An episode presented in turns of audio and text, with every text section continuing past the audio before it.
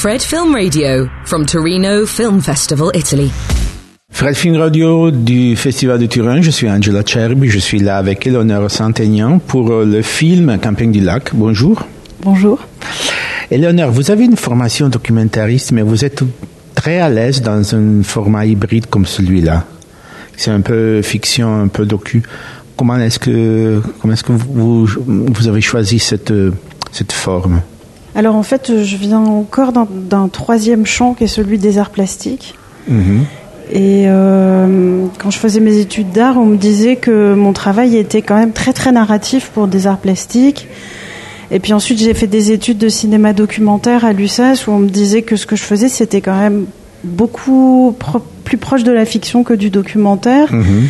Et puis ensuite, j'ai fait une école de cinéma euh, euh, au Frénois où euh, on, là, on m'a pas dit que c'était trop documentaire, mais c'est une école euh, qui euh, qui rassemble des gens qui viennent à la fois du cinéma documentaire, du cinéma de fiction et des arts plastiques.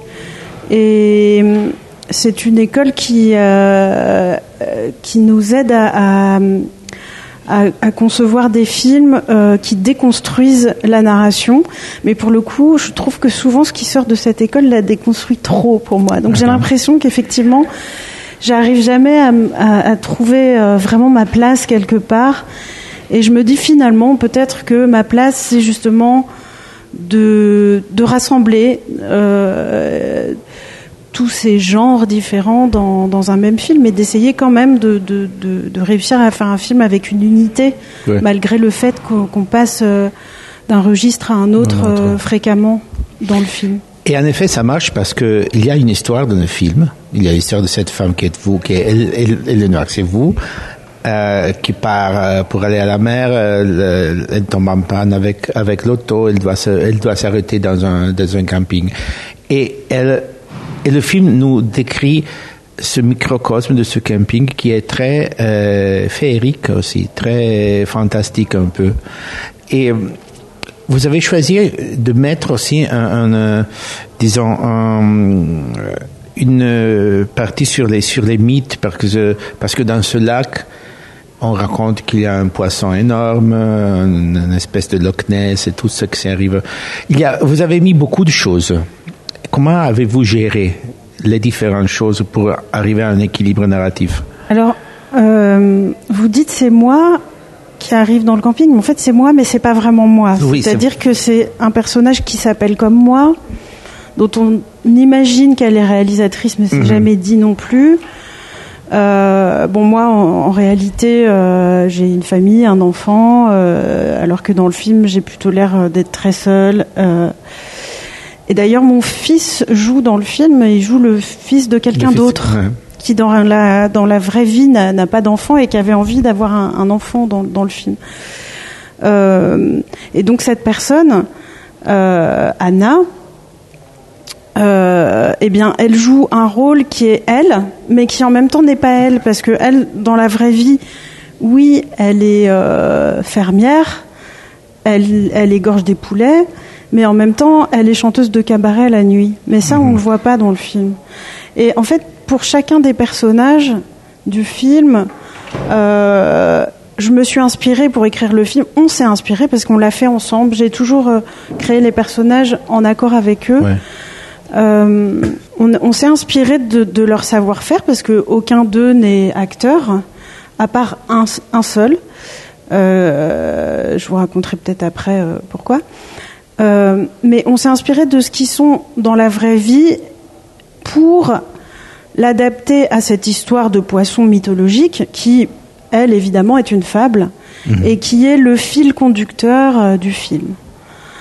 Voilà. Et, et en fait, dans, dans le centre Bretagne, il existe aussi une légende, qui est une légende païenne qui a été euh, christianisée, avec une histoire de, de, de poisson, de poisson miraculeux.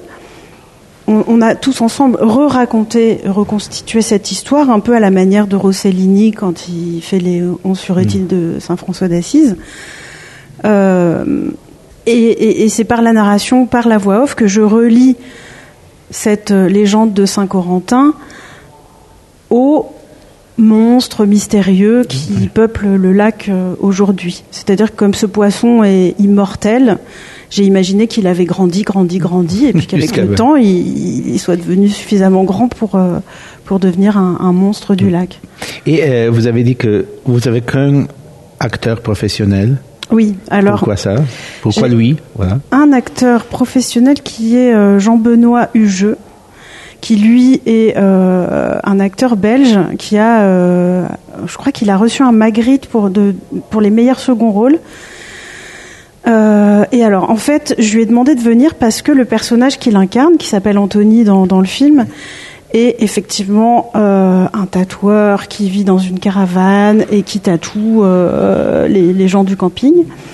Mais euh, c'est quelqu'un qui, qui, qui, voulait bien que j'utilise son salon de tatouage, sa, son mobilhome, euh, euh, ses vêtements, ses voitures de collection, mais il ne voulait pas qu'on voit son visage dans le film. Et donc ça, j'ai respecté ce souhait-là. Et comme je trouvais que c'était quand même un personnage emblématique du camping, euh, j'ai demandé à un acteur qui avait à peu près le même âge que lui de, de le remplacer. De cet acteur qui est Jean-Benoît Hugeux. Vous avez choisi aussi une forme, euh, comme si le film était un, un, journal privé de cette femme, parce qu'il y a une, il y a une voix off qui nous raconte qu'est-ce qu'il arrive. Et le film commence euh, par une phrase, je ne rappelle plus exactement. Hein, il m'est euh, arrivé un drôle de truc que voilà, j'aimerais vous raconter. Voilà, il m'est arrivé un drôle de truc que je vais vous raconter. Et ça nous donne à nous, euh, les, disons, les spectateurs, le ton un peu, un peu de raconte privé. De, on va, euh, on, on, va entendre une, belle histoire. Pourquoi ce choix? Bah, Ce choix, c'est c'est un choix euh, c'est un choix financier déjà parce que euh, c'est sûr qu'il y a plein de choses qui sont très compliquées à mettre en scène. Et quand on n'a pas beaucoup d'argent là moi j'avais très très peu d'argent quand j'ai commencé ce film. J'avais un budget de court métrage euh, bah, il faut trouver des solutions techniques qui font que les choses qu'on peut pas mettre en scène, on va, on va simplement les raconter. Donc la voix off, c'est parfait pour ça. Mhm. Moi, je, je, suis pour les solutions de facilité quand elles fonctionnent. Et euh, la voix off, je trouve que ça, ça fonctionne bien. Je l'avais fait dans mon film précédent, qui était un moyen métrage qui s'appelait Une fille de Ouessant, et donc je l'ai refait cette fois-ci. Mais euh, là, j'ai incarné cette voix off, c'est-à-dire que, en plus d'entendre de, cette voix qui est la mienne, aussi par solution de, par manque d'argent, je me suis dit je vais, la faire moi-même plutôt que de, demander à un acteur de le faire ou une actrice.